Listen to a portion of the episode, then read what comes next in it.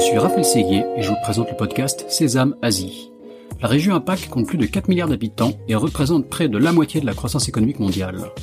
De nombreux Français sont donc venus s'installer ici, dans la région la plus dynamique au monde. Cependant, réussir en Asie n'est pas toujours facile. C'est pourquoi j'ai décidé de voyager de Hong Kong à Singapour en passant par Tokyo et Shanghai pour rencontrer ces Français qui ont réussi en Asie, percer leurs secrets et les partager avec vous. Si le podcast Sésame Asie vous plaît, n'oubliez pas de laisser 5 étoiles et un commentaire sur Apple Podcast, cela m'aide beaucoup. Je vous souhaite une bonne écoute.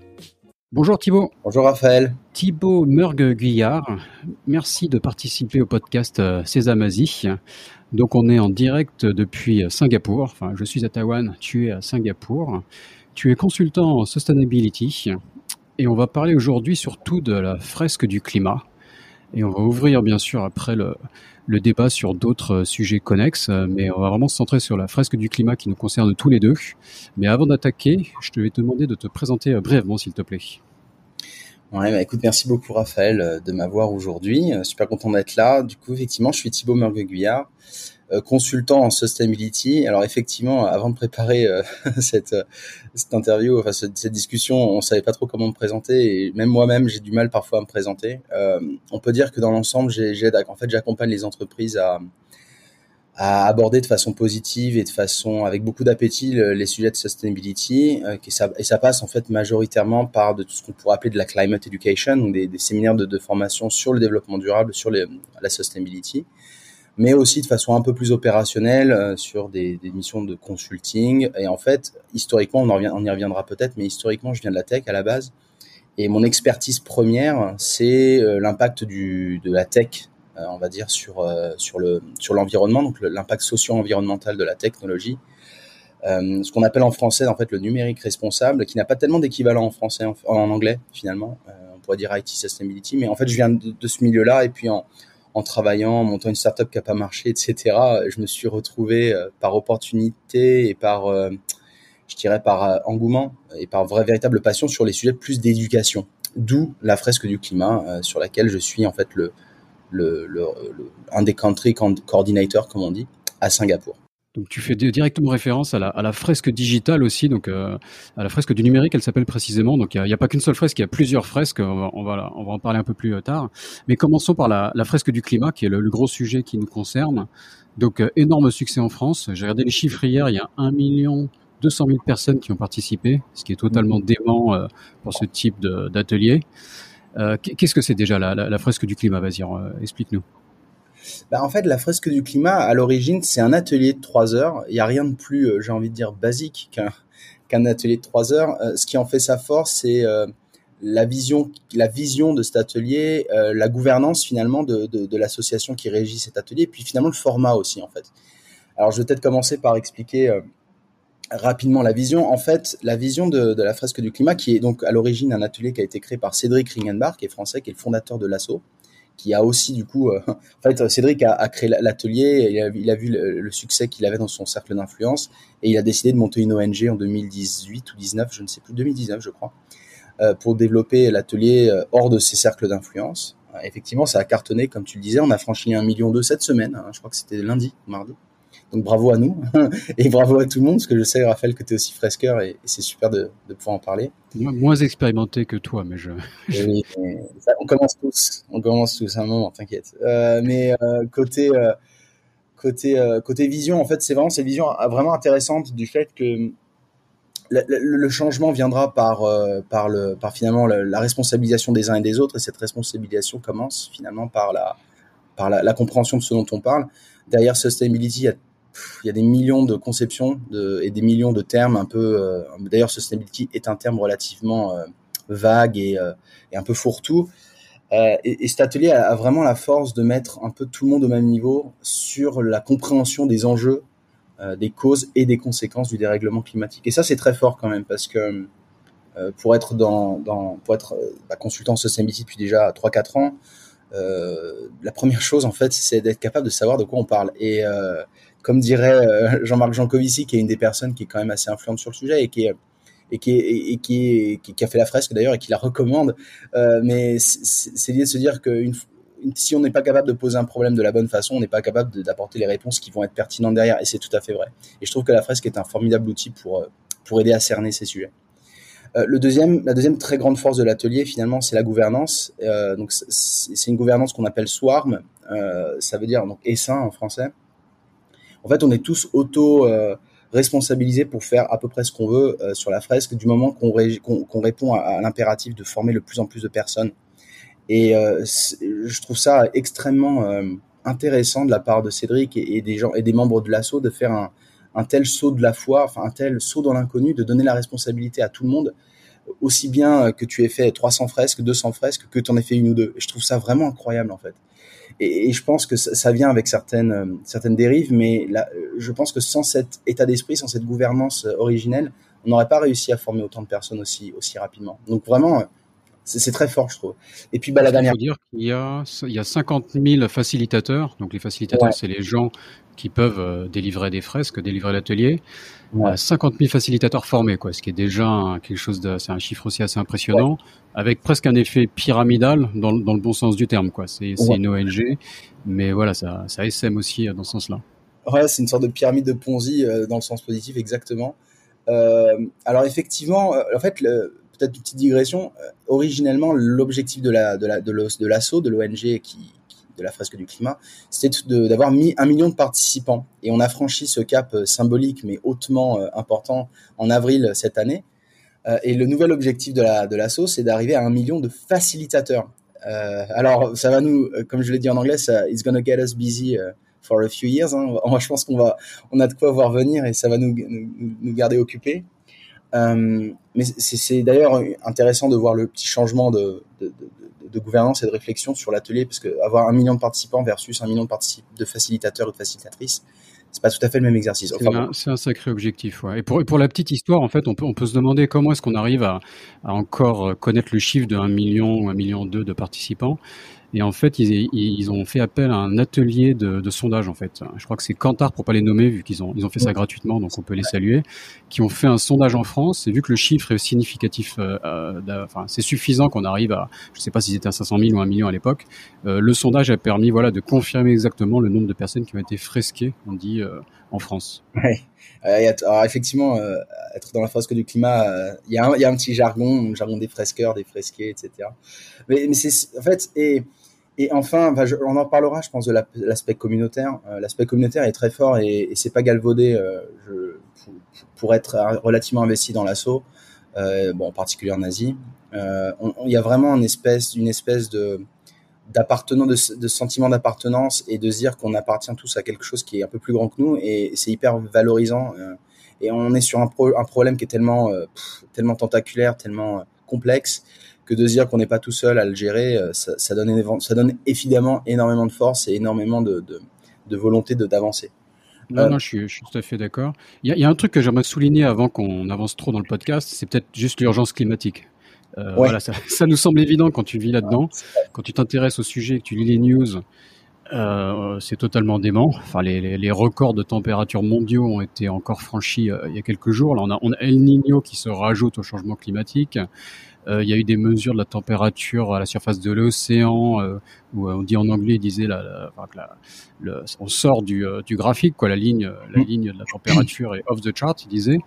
Enfin, j'en cite juste un ou deux comme ça, c'est totalement dément. Donc peut-être que passons une minute à expliquer ce qui se passe au niveau du climat pour les gens qui auraient pu encore échapper, mais voilà, il y a encore du travail.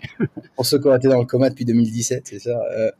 Euh, bah en fait, c'est tellement bon. Alors on va essayer de, simplifier euh, très rapidement. Effectivement, on est en fait confronté à, plusieurs problèmes euh, liés au dérèglement climatique. Alors peut-être première chose, un petit point de vocabulaire, on ne parle plus de réchauffement climatique, mais bien de dérèglement climatique.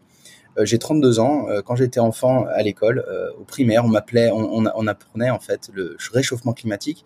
Mais le réchauffement climatique n'est qu'un des symptômes d'un d'un mal en fait, en fait un petit peu plus complexe, un petit peu plus global, qui est le dérèglement climatique. Euh, donc rien que le changement de verbatim est très important parce que ça nous permet de réaliser que les problèmes ne sont pas uniquement que sur le réchauffement de l'atmosphère, mais sur finalement euh, ce qu'on peut aussi appeler bah, tout simplement le réchauffement de l'océan, bien évidemment, euh, l'augmentation du niveau de la mer, la fonte des glaces, etc.. Donc c'est un petit peu plus compliqué que juste le réchauffement climatique. C'est la première chose. La deuxième chose, c'est qu'on est sur effectivement une tangente qui n'est pas tout à fait encourageante. On vit dans un monde où les, finalement les, objectifs d'ambition, de, réduction des émissions de gaz à effet de serre qui sont la cause principale du dérèglement climatique. Euh, ces, pledges, hein, ces objectifs sont hyper élevés, mais on n'arrive toujours pas à, enclencher la descente, euh, on va dire, euh, absolue des émissions de gaz à effet de serre en particulier du CO2. la tangente n'est pas hyper optimiste, enfin hyper, ah, ça, n'annonce pas grand-chose de, très positif à court terme. Je pense que c'est important de rester positif quand même, et on pourra peut-être en, parler à la fin de, de, ce podcast. Mais effectivement, euh, on arrive à un moment où tout s'accélère parce qu'il y a une inertie du système climatique qui fait qu'à un moment donné, ce qu'on a fait les 50 dernières années, c'est ce qu'on paye aujourd'hui.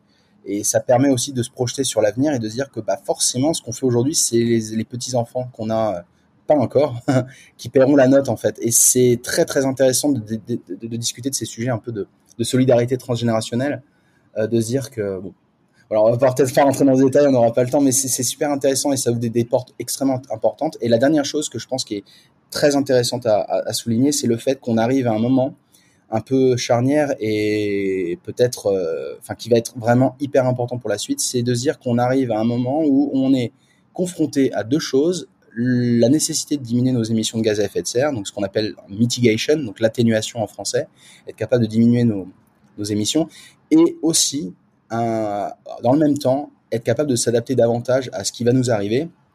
Alors c'est ce qu'on appelle l'adaptation tout simplement, et d'être capable en fait d'allouer les allocations, les ressources et les, euh, et les, les, pistes de réflexion de façon bah, presque smart entre qu'est-ce qu'il faut qu'on fasse en premier, comment on fait ça ensemble, parce qu'à un moment donné, on va, on a démarré une machine qui va pas s'arrêter demain et on va payer un peu des pots cassés. Et l'adaptation, c'est un peu se dire très bien, on va essayer de diminuer les pots qui vont, qui vont être cassés, mais on, en a quand on aura quand même un peu quelques-uns à, à, réparer et, à reconstruire. Et être capable finalement de, faire, de cumuler ces deux impératifs avec des tendances de plus en plus accélérées, euh, c'est un peu le défi du century, hein, c'est le défi du hmm, siècle. Donc, euh, pour, pour, résumer, enfin, il faut baisser les émissions de gaz à effet de serre, ça c'est sûr. Mais vu ce, depuis la révolution industrielle, voilà, on en a, on en a mis, et surtout ces dernières euh, dizaines d'années, on en a déjà mis beaucoup dans l'atmosphère. Donc la machine est lancée et il faut s'adapter de toute façon parce qu'il est déjà entre guillemets en partie trop tard. Et donc par exemple un exemple concret, je crois voilà les, forêts vont brûler de plus en plus. Ça, c'est factuel. Qu'est-ce qu'on fait pour empêcher les feux de forêt quoi? Ça, c'est un exemple d'adaptation, si, hein. ouais. si je me trompe. Ouais, exactement. Bah, c'est comment on fait pour reforester ou pour préserver nos, pour finalement euh, créer des, forêts qui sont plus résilientes aux aléas climatiques. Euh, quand on parle d'adaptation, on parle d'aléas et, et, d'ailleurs on, sous-entend une, idée de normalité, euh, concept qu'on peut même interroger. Est-ce qu'on n'est pas dans un new normal, dans une nouvelle normalité? Est-ce qu'on n'est pas déjà en train de drifter, de dériver beaucoup trop loin pour, Enfin, bref, encore une fois, ça peut être un petit peu anxieux, anxiogène de réfléchir à ces sujets-là, mais d'être capable, et encore une fois, on revient sur la fresque, d'être capable en fait de de scoper tout ça, de, de, récapituler ces sujets, c'est super important. Parce que ça permet aux gens, on peut pas s'attendre à ce que les gens prennent des bonnes décisions, que ce soit sur l'atténuation ou sur l'adaptation, s'ils savent pas de quoi ils parlent. Et on vit quand même, je, viens du milieu de la startup, je vais peut-être être un peu méchant avec mes, avec certains camarades ou avec le passé euh, euh, pas traumatisant, mais passé difficile que j'ai eu que j'ai eu avec l'environnement startup. Euh, l'environnement startup est assez intéressant parce qu'on a l'impression que certaines personnes manipulent des concepts qu'ils ne comprennent pas vraiment et on, travaille beaucoup avec les entreprises sur la fresque, on y reviendra, je pense. Mais je suis souvent étonné, pour pas dire quelque chose de pire, du niveau de compréhension des, enjeux. Euh, parler d'ESG, parler de sustainability, c'est déjà comprendre quels sont les problèmes à résoudre et quelles en sont les conséquences. C'est pas uniquement faire des rapports euh, de carbon emissions ou de ou des euh, ce qu'on appelle bah, des émissions, enfin les rapports d'émissions de CO2, c'est déjà comprendre en fait de quoi on parle et, qu'est-ce qu'on va devoir gérer finalement. Et mmh. c'est pas toujours bien compris, hein. Hélas. Non, je, je, je, comprends bien. Revenons à, la fresque. Alors, qu'est-ce que la fresque Qu'est-ce qu'on apprend quand on fait une fresque? Ça sert à quoi concrètement? Comment se passe l'atelier? Décris-nous un peu ça. Même les cartes, hein, c'est basé sur des cartes. On l'a pas encore dit. Enfin, soyons concrets. Exactement. Alors, la fresque, on peut, on peut résumer finalement la fresque en disant qu'elle euh, qu'elle qu'elle se structure autour des trois H, donc euh, en anglais, sorry, head, heart and hands. Du coup, la tête, le cœur et les mains. C'est un atelier qui dure trois heures donc et qui finalement accompagne les, bah, la tête, le cœur et les, et les mains au sens où la première partie, une grosse moitié de l'atelier est dédiée à la compréhension du sujet. Donc effectivement, comme tu dis Raphaël, on joue avec des cartes qui rend d'ailleurs le sujet relativement tangible. Hein. C'est une des raisons pour c'est une des des forces du format. On joue avec des cartes et chaque carte est en fait associée à une composante ou une euh, thématique du dérèglement climatique.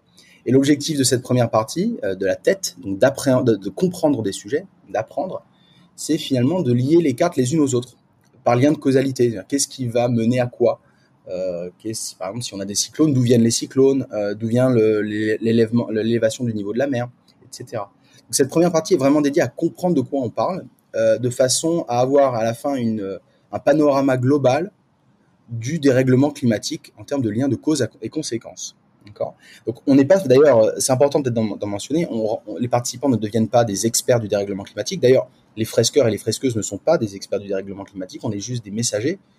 Euh, mais ça permet quand même de d'avoir un peu la, big picture, le panorama général de ce qui se passe. Donc ça, c'est la première partie, la partie euh, tête. Il y a une deuxième partie euh, qui suit ce moment-là, qui qui sert en fait de tampon avec la dernière partie, qui est une partie où on va plutôt laisser les gens s'exprimer et faire appel à leur créativité. Euh, c'est un sujet qui peut être un petit peu euh, compliqué à, absorber, le dérèglement climatique. Donc en fait, on a une espèce de, période tampon d'environ 20 à 30 minutes où on, laisse les participants, les participantes la capacité, la, possibilité de s'exprimer, de partager ce qu'ils ressentent et aussi de finalement euh, de se positionner par rapport à ce sujet-là et, d'enclencher des discussions avec toujours en fond de, en fond de, de, de je dirais en, en mindset principal de l'atelier, de respecter la vie des uns et des autres et surtout de laisser la parole et la voix au chapitre à tout le monde. On n'est pas dans l'aspect dans un aspect de jugement, on est vraiment dans un aspect de partage et ça peut être un petit peu euh, galvaudé ou les gens peuvent dire oh c'est encore un truc un peu bizarre. Non, enfin c'est très important de laisser tout le monde et de mettre tout le monde au même niveau. Euh, en particulier, on, on en reviendra sur le niveau de l'entreprise. Et du coup, une fois qu'on a fait ces head and heart, donc la tête et le cœur, eh ben en fait, on est on a plein d'énergie, on est super positif pour commencer à parler des solutions, les hands. Ok, donc c'est vraiment commencer à se dire de quel type d'action on peut mettre en place de façon individuelle, collective, au niveau de l'entreprise. Là, c'est une partie où on peut un peu adapter à l'audience, c'est-à-dire qu'en fonction des gens qu'on va avoir dans l'atelier, on peut parler davantage de l'entreprise dans laquelle on est, de l'ONG avec laquelle on est, ou alors quand on fait des ateliers davantage plus publics, euh, ben, on parle tout simplement de qu'est-ce qu'on peut faire en tant que citoyen ou citoyenne. Et en tout ça, en trois heures, eh ben, on est capable de se dire que bah, on peut faire des choses. Et c'est très important. L'objectif de l'atelier, c'est d'être capable d'avoir un, d'acquérir quelques compétences, quelques connaissances, mais surtout de comprendre qu'on peut tous changer les choses. Et que c'est pas par l'action individuelle, c'est par l'action individuelle et surtout collective. Et l'objectif, c'est vraiment de donner une impulsion en fait aux gens, euh, de les donner une sorte de, de, de, de bourrasque de vent dans le dos pour que les gens se sentent un peu emportés par le, par le sujet Hmm. et de façon positive. C'est très important ça. Non, tout à fait. Ouais. Donc, pour, enfin, pour résumer, donc on, on, commence par comprendre le changement climatique, mais après le but final, c'est de, de, prendre des actions, euh, comme tu le dis, que ce soit au niveau individuel ou voire même euh, d'une entreprise, quand c'est quand c'est fait dans ce cadre-là. Euh, sur la sur la, la, première partie, juste pour revenir, voilà, sur le, le jeu de cartes, je trouve que c'est quand même une manière hyper intéressante de comprendre le changement climatique. C'est basé donc sur les rapports du alors euh, du GIEC, on dit en français, ouais. l'IPCC en anglais. Euh, et c'est en fait c'est quand même un super résumé euh, des rapports euh, du GIEC. C'est vrai qu'une fois qu'on, enfin, quand on fait l'atelier, en fait, c'est vrai que c'est beaucoup d'informations. Il faut plus le voir comme voilà une entrée en matière. Mais quand on devient facilitateur, on est obligé de forcément de travailler beaucoup le truc et on se rend compte que donc ces cartes représentent tout le, le côté systémique du changement climatique d'une manière hyper intelligente et que ça devient une sorte de framework qu'on a en tête et qu'à chaque fois qu'on entend aux nouvelles il y a eu une vague de chaleur à tel endroit comme tout est basé sur les causes et conséquences, on a dit donc les voilà les, cartes. Bon, à chaque fois, on essaie de les placer de manière logique, de, de recréer le, le, système. Et donc on sait la, la cause et la conséquence de la vague de la chaleur. Et pareil pour toutes les voilà, on va parler des, des énergies fossiles, de la création du CO2, des, donc de ces différents événements climatiques euh, extrêmes et des conséquences sur l'humanité qui sont un peu négatives. Hein, comme tu l'as dit, il y a une partie un peu de, de débrief émotionnel, etc. Parce que c'est quand même un sujet qui, qui nous concerne tous, mais qui est pas forcément très marrant. Donc euh, non, je voulais juste te donner plus, plus de détails. Et peut-être tu me l'as dit, tu l'as dit donc le côté entreprise qui est quand même euh, un aspect euh, intéressant. Quoi. Il y a à la fois des, des ateliers gratuits ouverts au public, c'est ça, mhm. et à la fois une activité qui peut se faire en entreprise ou en ONG. Décris-nous peut-être un peu les voilà comment comment tout ça fonctionne. Juste avant de revenir là-dessus, Raphaël, une petite chose effectivement ouais, du GIEC. effectivement, c'est un oubli notable de ma part La force de l'atelier, c'est d'être capable de synthétiser le, les rapports du GIEC, qui sont des rapports de plusieurs milliers de pages, qui sont très indigestes, très intéressants, mais très indigestes, et pas nécessairement d'ailleurs euh, pour, le, public, enfin pour la grande audience, pour le grand public, on va dire. Euh, et, et, cet atelier est très fort parce qu'il est capable de synthétiser en, en trois heures beaucoup de contenu très technique et très scientifique en quelque chose d'assez fun et de collaboratif. Euh, la, la, vision de l'atelier, c'est d'être capable de faire émerger un peu la, la maïotique de Socrate, de faire émerger le, la connaissance par l'intérieur, de poser des questions jusqu'à ce que les gens comprennent en fait de quoi on parle. On n'est pas du tout sur un, un format descendant, top-down, hein. on est vraiment sur un format très horizontal, très aplani, pour que tout le monde ait sa place et que tout le monde comprenne ensemble de quoi il retourne. Voilà, donc effectivement, merci euh, du petit reminder de sur. Et tu as raison aussi sur le côté euh, fun, c'est presque un peu un team building quand tu le fais en entreprise, ouais. donc il y, a, y a aussi ouais. ça qu'il faut souligner. Quoi. Ouais. Exactement. Alors côté entreprise, euh, alors c'est un atelier qui marche très très bien en entreprise euh, parce qu'il permet, en fait, il est extrêmement plastique. C'est-à-dire que c'est un atelier qu'on peut adapter à beaucoup de, à beaucoup de, à beaucoup de contextes.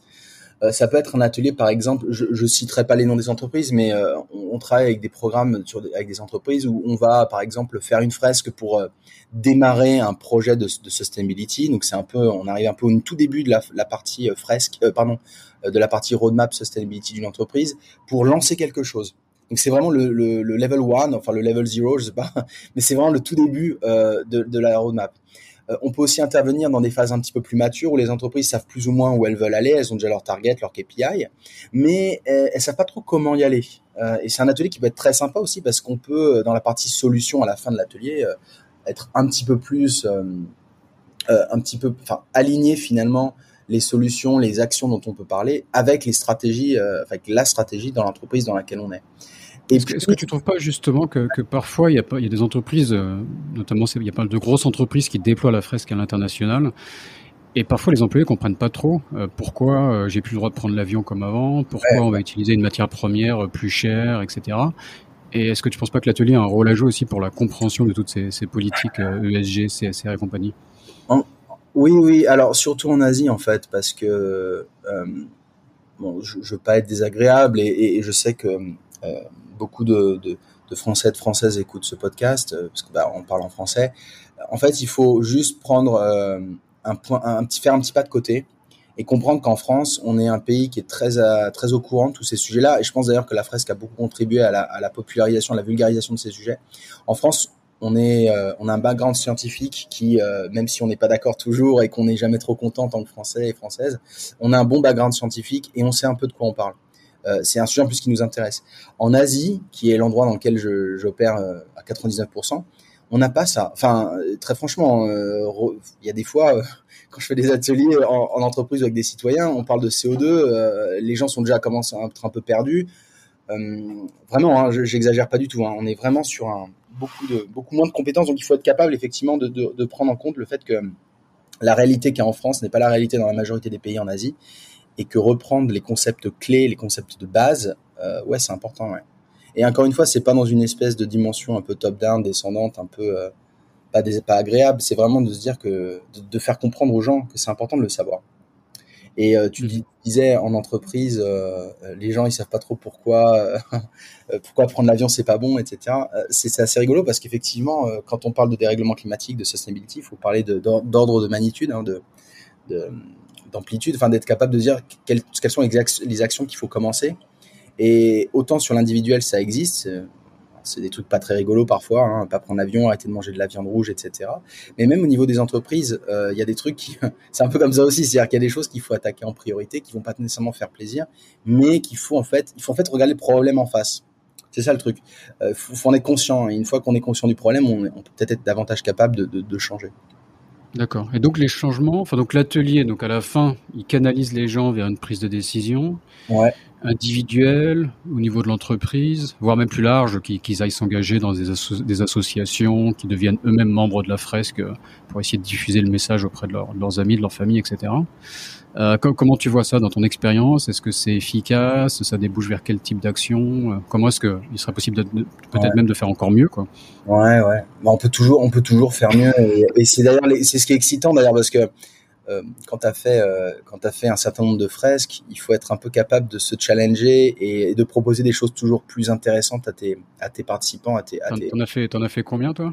Alors je suis bon, je dois être à 200 et, des, quelques, euh, donc j'en ai ah pas mal. Ouais. Alors j'en fais un petit peu moins maintenant. Je fais davantage des formations parce que on est plus en, en Asie, on a plus besoin de, de facilitateurs que de, de, participants. Maintenant, on peut déléguer. Alors c'est ça, on revient sur la gouvernance, mais on, on délègue beaucoup dans la fresque du climat. Et aujourd'hui, peut-être pour prendre l'exemple de Singapour, on a entre 4 et, 8 euh, ateliers publics par mois. Ça dépend un peu des, des, des moments. Bon, par exemple, en août, on n'aura pas beaucoup, mais en septembre, on aura un certain nombre. Et ces ateliers publics ouverts aux citoyens et citoyennes Singapour, de Singapour, moi, par exemple, je les fais plus vraiment parce que euh, j'ai ma valeur ajoutée est plutôt sur d'autres aspects, euh, côté partnership, côté formation, etc. Mais c'est ça. Vous avez atteint un niveau de, de, maturité qui est, qui est pas mal quand même pour l'Asie parce que c'est pas c'est pas comme ça partout. Hein. À, Taïwan, ça, ça, avance pas mal, mais le, le côté euh, atelier public, euh, euh, il y en a, mais ça reste. Enfin, on peut pas comparer à ce que vous faites à Singapour. À Hong Kong, j'ai l'impression qu'il y a pas mal de. Moi, j'habitais à Hong Kong auparavant. J'ai l'impression que Hong Kong est un peu à la traîne par rapport à Singapour. Alors pourquoi? Je sais pas. C'est des éléments de réponse. On m'a dit que même le, la, la, la, conscience des gens à Singapour en général sur le sujet est plus avancée. Donc c'est peut-être ma, ma, ma, ma, prochaine question. Et même si ouais. y a d'autres informations sur le reste de l'Asie, ça nous ouais, ça, ouais. ça m'intéresse aussi. En, en, fait, ce qui, est, ce qui est très compliqué sur la fresque du climat, c'est que mettre en place des, mettre en, lancer le projet, former des gens, trouver des partenaires fiables qui peuvent t'héberger gratuitement. Parce que enfin il faut enfin on n'en a pas parlé mais c'est vrai que pour faire une fresque il faut quand même un espace. On peut pas le faire un peu n'importe on peut pas le faire par terre quoi. Il faut des tables il faut être dans une salle etc bah rien que trouver tout ça, ça, demande une énergie euh, faramineuse et les gens ont tendance à, à oublier. C'est pas en faisant en se disant tiens je vais lancer la fresque dans ce pays que ça peut démarrer.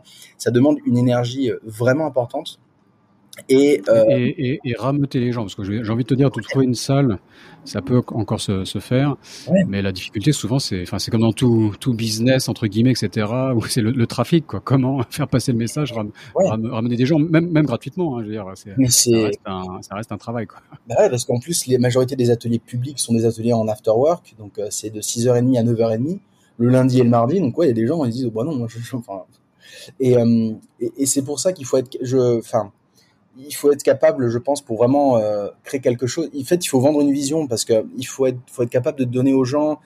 Enfin, ce qui est important, c'est pas tant les participants et les participantes, c'est d'être capable d'avoir des personnes qui sont formées pour le faire. Et une fois qu'une personne elle est formée, elle est capable de s'engager pour l'association. Alors, il y a des gens qui vont s'engager à, à, niveau divers. Hein. Évidemment, on n'est pas euh, à Singapour, par exemple, on a 230 facilitateurs. Je soyons très clairs, on n'a pas 230 personnes qui sont là tous les ateliers ou qui, qui sont pleines balles, clairement ce qui est le jeu d'ailleurs de toutes les communautés. Par contre, c'est d'être capable de créer un noyau qui va être capable d'impulser l'énergie et sur lequel on est capable de déléguer parce que, encore une fois, si on veut atteindre un million de facilitateurs et de facilitatrices dans le monde, il va falloir à un moment donné que ce soit pas sur une seule ou deux, personnes, quoi. Et, euh, et c'est beaucoup de travail de d'emporter les gens. Ça demande une énergie vraiment importante de se dire, d'être capable d'être consistant dans l'effort, d'avoir, euh, de pas annuler tous les ateliers, enfin, parce que ça arrive beaucoup dans certains pays. Euh, alors d'autres pays qui, bougent bien, il y a l'Indonésie, la Malaisie qui sont relativement, euh, qui sont un peu euh, juniors sur la fresque, mais qui, qui, il y a une vraie volonté de développer. Et on est sur deux pays très importants, je pense, sur le sur la, la, bataille du, contre le dérèglement climatique. Il y a l'Inde qui est un bon, l'Inde c'est un tel pays que tout est tout est un peu comme la Chine, c'est tout est tout un petit peu surdimensionné. mais l'Inde, je pense qu'il y aura beaucoup d'ateliers dans le futur, ça va être un très gros noyau. Euh, et puis après, bah ouais, vous avez Taïwan qui bouge bien, il y a Hong Kong qui est relativement mature sur lui, le Japon aussi, hein, c'est une petite communauté, mais c'est une communauté assez active.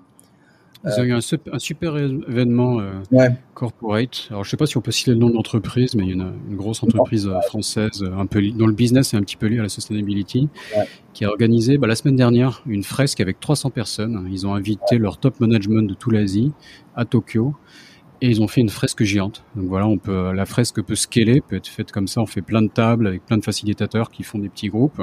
Quelqu'un au micro qui peut éventuellement faire une partie. Euh, voilà, il y a une partie de la présentation qui peut être commune. Euh, cette entreprise, elle a même customisé les cartes pour que ça s'intègre mieux euh, à son à son business. Ils, eux, ils apportent des solutions. Dans la fresque, il n'y a pas de solution à la base parce que voilà, c'est une c'est une ONG, c'est apolitique.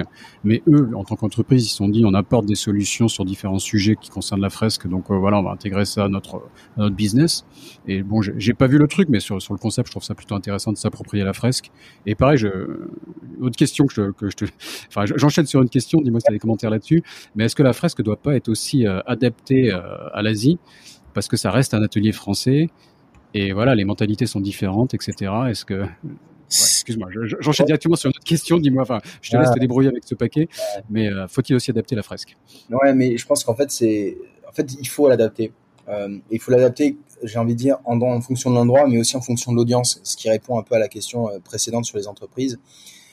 on est sur un problème qui est tellement compliqué que si on n'est pas capable de, de, faire comprendre que que le problème il, va intervenir aussi là où on est. Euh, exemple et je donne un exemple un peu un peu caricatural. Si on est à Singapour et qu'on veut expliquer un peu quelles vont être les conséquences du dérèglement climatique, ça sert à rien de parler des, des feux de forêt au Canada ou en Australie. Ça sert à rien. Les, les, enfin, hormis si les personnes elles ont de la famille euh, dans ces pays-là, enfin, pour être vulgaire, ça va t'en toucher une, euh, sans, ça va quand t'en toucher une sans faire bouger l'autre, comme on dit. Mais non, mais c'est super important en fait d'être capable de comprendre que de faire comprendre aux participants et aux participantes que tout le monde est vulnérable, en, particulier dans des pays comme Singapour, où on est sur, euh, on est dans notre tour d'ivoire ici, où tout se passe bien, il y a de l'argent, les gens sont heureux, euh, on a un super niveau de vie, etc. Mais non, mais ça va nous arriver en pleine, en pleine poire, quoi. Et, il faut être vraiment capable de faire comprendre ça aux participants. C'est la mission numéro un d'un atelier, surtout en Asie, je trouve, de faire comprendre que c'est pas un truc entre guillemets c'est pas un truc d'européen ou un truc d'américain. Euh, c'est un truc qui va nous toucher tous. C'est pas de bol. En Asie du Sud-Est on est la zone du monde qui va le prendre le prendre le plus d'impact avec l'Afrique subsaharienne. Donc euh, donc euh, être capable de, de, de faire comprendre qu'on est vulnérable et qu'on et que quand bien même on est riche on peut pas tout payer avec l'argent c'est une des missions les plus importantes qu'on fait quand on fait l'atelier. Et du coup ça passe que ce soit en entreprise ou en atelier citoyen public ça passe par euh, la, localisation finalement, la, focale sur l'endroit dans lequel on est. Euh, et d'ailleurs, c'est intéressant parce que quand on parle de sustainability euh, au Japon ou à Singapour, on n'est pas du tout sur les mêmes sur les mêmes abacs, sur les mêmes la même conception du sujet. Du coup, c'est très intéressant d'être capable aussi d'avoir des, des, facilitateurs et des facilitatrices locaux, locales, parce que c'est via ces, ces exemples vraiment spécifiques qu'on va être capable de faire comprendre aux gens, ça va nous arriver à nous aussi. Et, et, ah bah c'est l'enjeu, ouais, de, enfin de, de, convertir les locaux. Euh, nous, nous, ici à Taïwan, je, je nous vois comme un, petit élément déclencheur, sachant qu'en plus, il, nous, il faut délivrer les ateliers surtout en chinois ici. Ouais. Donc, euh, on, est, on est plusieurs à le faire, mais ça reste un challenge, même, même si tu es un étranger qui parle bien chinois, faire une présentation publique en chinois, ça reste challenging. Ouais. Et euh, je, je, pense qu'on est juste l'élément déclencheur qui va faire que des former des locaux qui après vont venir évangéliser. Enfin, c'est vraiment ça la, la, dynamique, je pense.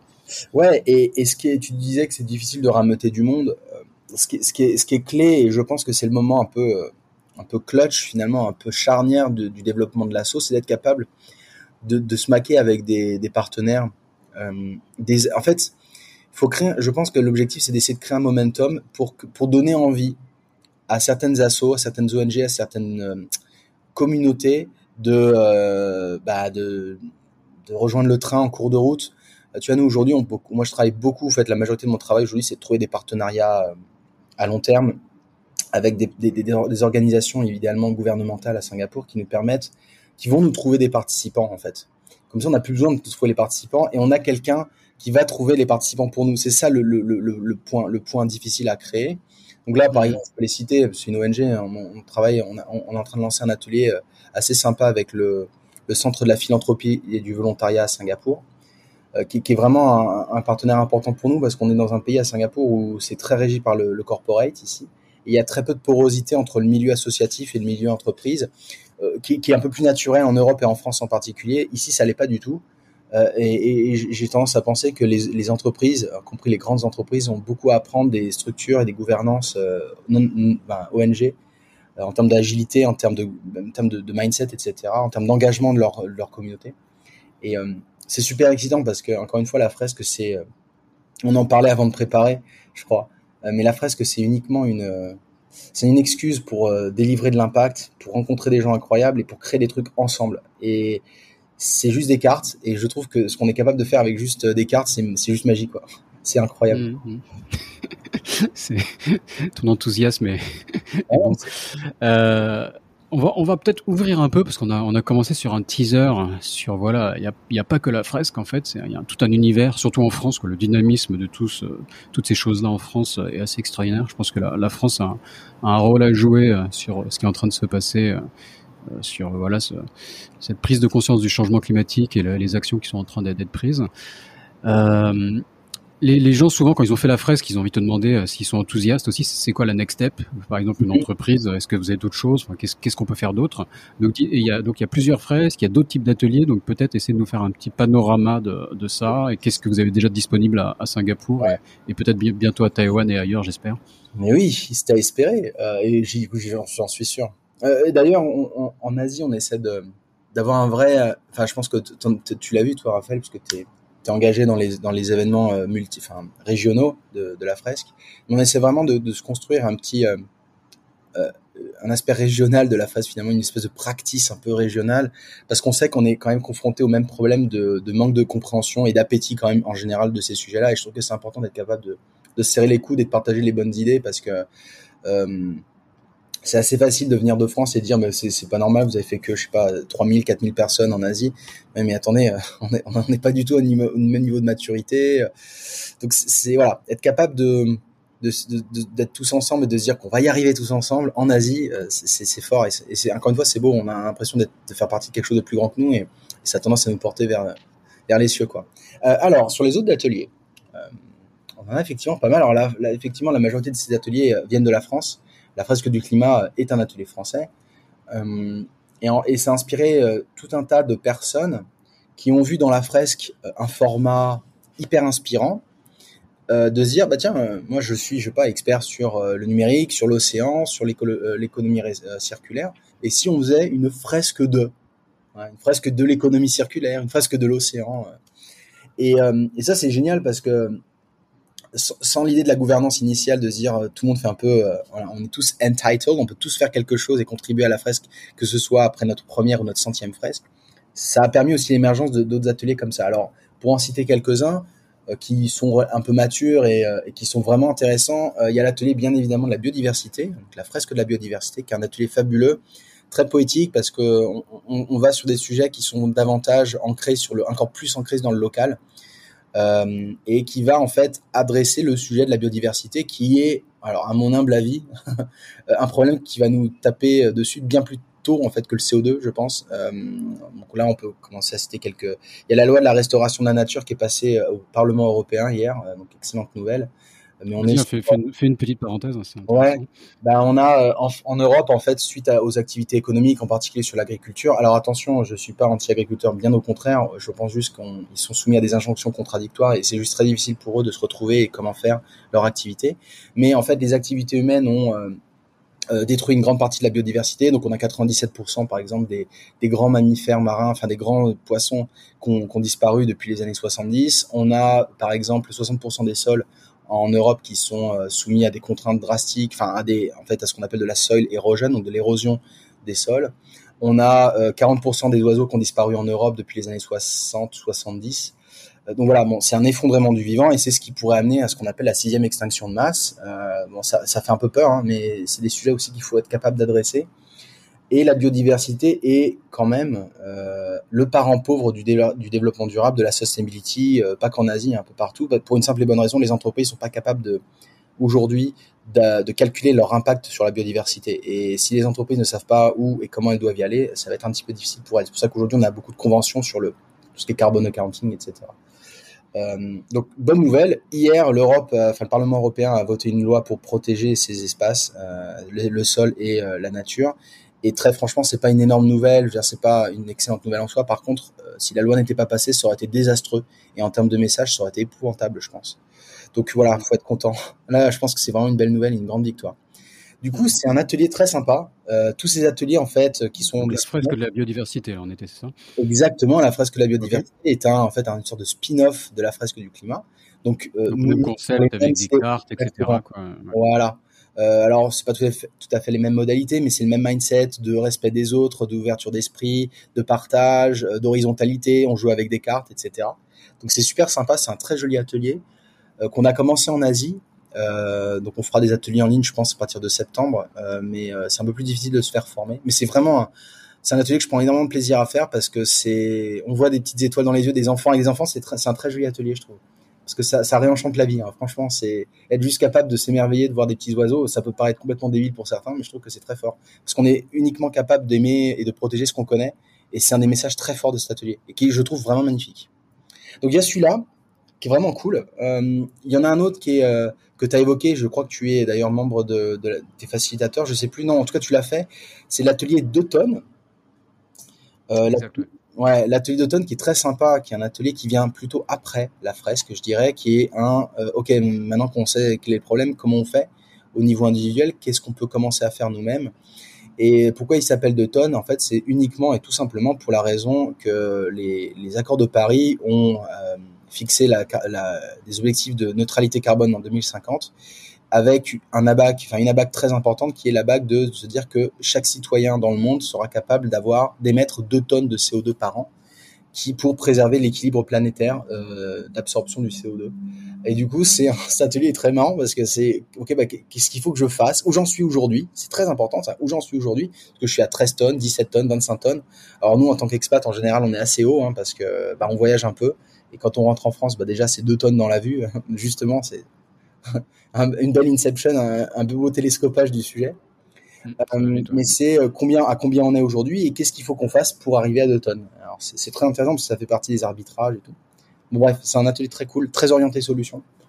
Euh, il, y, en a presque du numérique aussi qu'on avait cité ah. mais qu'on n'a pas développé.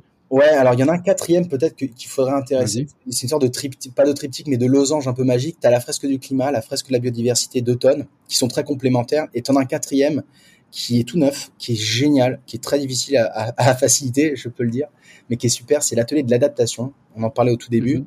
On fait beaucoup d'efforts pour l'atténuation, mais qu'est-ce qu'on peut faire pour l'adaptation? Et je, je, trouve que c'est un peu un losange, enfin une sorte de quadrature magique de ces quatre ateliers. Ça permet d'avoir un panorama vraiment intéressant et vraiment complet. Euh, parce que les trois premiers vont biodiversité, fresque du climat et, et d'automne vont se focaliser sur le CO2 et sur ce qu'on peut faire aujourd'hui pour changer la situation. Euh, d'automne est un euh, pardon euh, l'adaptation, l'atelier d'adaptation est un atelier davantage orienté sur ok on sait qu'il va y avoir des, des, des, conséquences, comment on fait pour être plus résilient? Très très bon atelier aussi. Et le dernier effectivement il y a d'autres spin-offs, euh, d'autres d'autres dérivés de la fresque du climat qui sont plutôt orientés sur des sur des industries ou sur des segments assez spécifiques. Il y a effectivement un atelier qui est l'atelier de la fresque, enfin la fresque du numérique, qui est un atelier super cool sur euh, l'impact euh, socio-environnemental du euh, de la tech. et on a tendance à parler de cloud, à parler de dématérialisation. Bah, c'est un, atelier qui permet de recentrer un peu le débat. tout à fait salutaire dans une région du monde où on fait souvent, la technologie fait la part belle à la sobriété. Euh, et c'est en fait mon expertise principale. En fait, je suis consultant à la base sur ces sujets-là et c'est un atelier qui est très très sympa, très orienté corporate. Je trouve il est extrêmement adapté aux thématiques entreprise parce qu'il est très, euh, il se focus vraiment sur les sur les actions, sur ce qu'on peut faire. Et euh, ouais, c'est vraiment un atelier top aussi. Hmm, le numérique, enfin, on parle beaucoup des avions, mais euh, si je dis pas de bêtises, je crois que le numérique euh, est en train de dépasser les, les avions au niveau mondial. Donc, alors effectivement, en termes d'émissions de, de, CO2, j'ai Ouais, alors la tech aujourd'hui, enfin l'IT euh, en général, ça représente aujourd'hui à peu près 5% des émissions de gaz à effet de serre et c'est c'est deux fois hein, l'aviation pré-Covid. Hein, ah, c'est déjà, déjà, le cas. l'aviation, c'est entre 2 et 3 à peu près. Bah, donc tout le monde, tout le monde a accès à l'IT quasiment maintenant, alors que les avions, au final, ça concerne qu'une petite partie de la population. Euh, mondiale, voire même française, hein, faut, faut pas l'oublier. Ouais, ouais, non, c'est vraiment un, atelier sympa qui permet de, de comprendre finalement que bon, je, caricature énormément, je spoil un peu pour ceux qui feraient l'atelier un jour, mais c'est pas les data centers, les bad guys, hein, c'est euh, les terminaux et c'est les comportements, euh, enfin c'est les terminaux, c'est les end user devices qui sont véritablement euh, une des, la clé pour diminuer l'empreinte carbone du numérique. C'est vraiment la production, le manufacturing de ces équipements. Voilà. Donc si vous voulez en savoir plus, on fait des ateliers en ligne assez régulièrement. Ouais. Il, faut, savoir que voilà, il y, a des, communautés locales, mais pour les gens qui n'ont pas forcément accès à ces, communautés locales, euh, regardez pour la fresque du climat, pour le numérique, il y a pas mal d'ateliers en ligne, voire même en, France. On peut trouver aussi depuis l'Asie parfois des créneaux horaires qui correspondent à la France. Euh, donc voilà, c'est accessible à, tout le monde. Ouais. Euh, ok.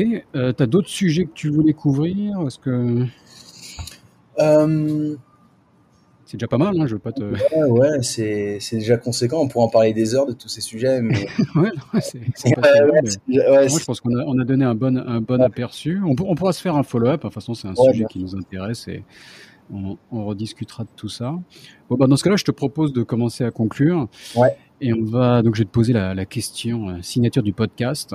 Alors, à, toi, je sais pas, est-ce que tu vas la rattacher à la sustainability ou, ou elle va rester pure Asie? Mais donc, voilà, comment hacker l'Asie? Je...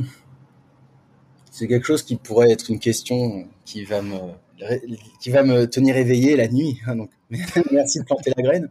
Euh, non, c'est bah, comment hacker l'Asie. On va dire que effectivement, je vais devoir ra- rattacher ça au sujet que je connais, euh, à savoir la sustainability. On, on est dans un dans une zone du monde qui est en croissance et ça on peut peut pas peut pas aller contre.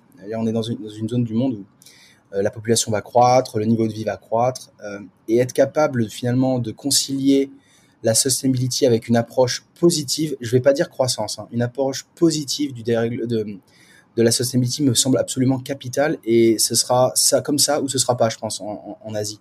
Euh, il, faudra qu'on évite en Asie de, répéter les erreurs des, euh, pays de, l'Ouest, euh, d'avoir une croissance très carbonée. Je pense que enfin, c'est pas une question d'être pour la croissance ou pas. Je pense que c'est beaucoup plus de nuances qu'il faut apporter. En revanche, euh, ma conviction la plus profonde, c'est d'être capable de, si on veut adresser ce problème de la sustainability, du dérèglement climatique, il faut être capable de vendre un projet, de vendre une vision qui soit équitable et positive. Euh, et d'ailleurs, euh, positive veut pas dire plus d'argent. On peut être super heureux en, gagnant moins d'argent. Enfin, c'est pas la question.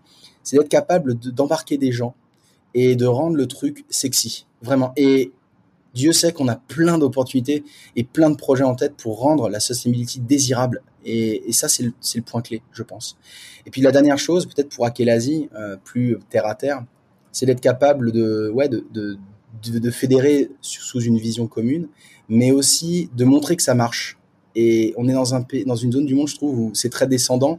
Et on a tendance à oublier que le bottom-up marche très très bien en Asie aussi. Euh, montrer que ça fonctionne, donner envie, eh ben, ça va inspirer plein de gens. Et, et il s'agit pas d'avoir 100% de gens fresqués dans le monde ou en Asie. Il s'agit de juste 5%, 10%, et on peut commencer déjà à faire d'énormes différences.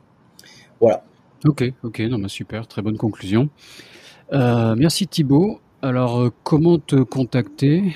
Euh, Tu es sur les réseaux sociaux, sur LinkedIn, Oui, quel est le sur- meilleur moyen? Je suis assez actif sur LinkedIn en partageant des éléments. Donc Thibaut Guyard, euh, bon, Thibaut Climate Fresque ou Thibaut Fresque du climat euh, Singapour, vous allez trouver.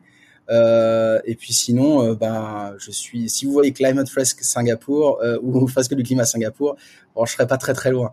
Donc, vous pouvez aussi nous, nous écrire à ce point de vue-là. Et puis, bien évidemment, si vous n'êtes pas basé à Singapour, si vous êtes basé dans d'autres pays, parce que je pense que dans plein de plein de gens, plein d'auditeurs et d'auditrices ne seront pas de Singapour, eh ben, vous pouvez juste regarder Fresque du climat ou Climate Fresque dans votre pays et vous allez avoir de super facilitateurs et de super coordinateurs locaux qui vont vous aider à mener à bien tous les projets que vous voulez. Voilà. Il y a plein d'antennes locales, on vous, on vous mettra en contact si nécessaire, donc euh, n'hésitez pas.